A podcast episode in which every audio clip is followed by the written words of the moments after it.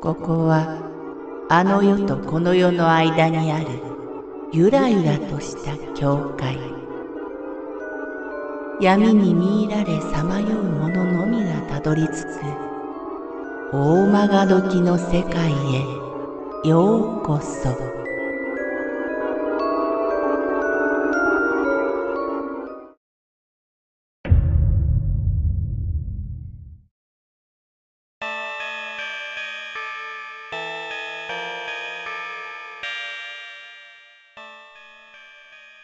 曽祖父私は子供の頃から霊感が強いせいか、よく金縛りにあったり、幽霊を見たりしていた。昔、両親が私を連れて四国の祖母の故郷に行った。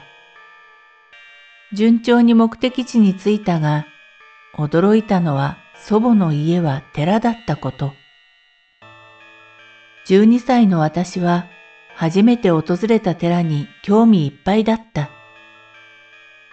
私は両親に頼んで寺の中や外を探検のように回った。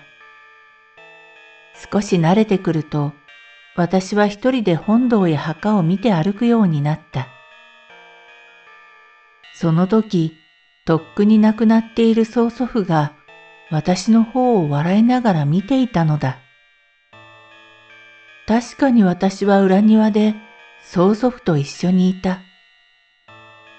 だが母が言うには、その時私は裏庭にはいなかったという。きっと、ひいじいちゃんはお前に挨拶に来たんだよ。だから誰にも邪魔されないよう、お前の姿を隠したんじゃないかな。おじはニコニコしながらそう説明した。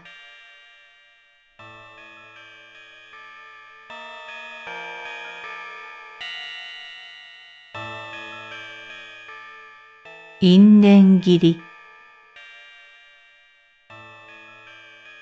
友人のささみさんは見えすぎちゃって困るのというぐらいいろいろなものを見てしまう。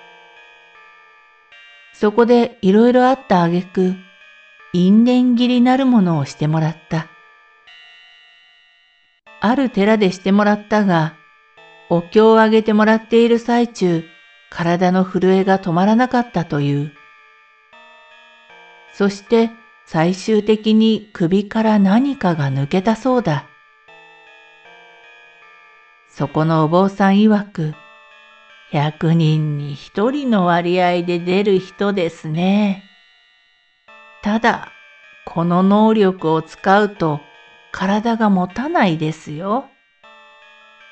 我々のような装飾でも力を持っている人がいますが、それを使わないようにしています。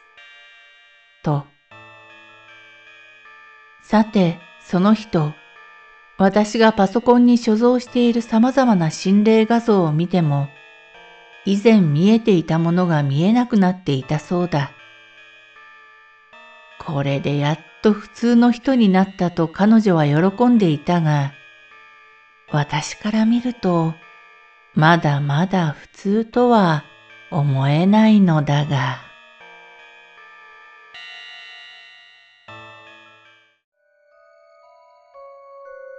この番組は怪談大曲時物語に寄せられた投稿をご紹介しております。大曲時物語無料メールマガジンは月3回発行。怪談系では日本一の2万人を超す読者が毎回震えています。ぜひご登録ください。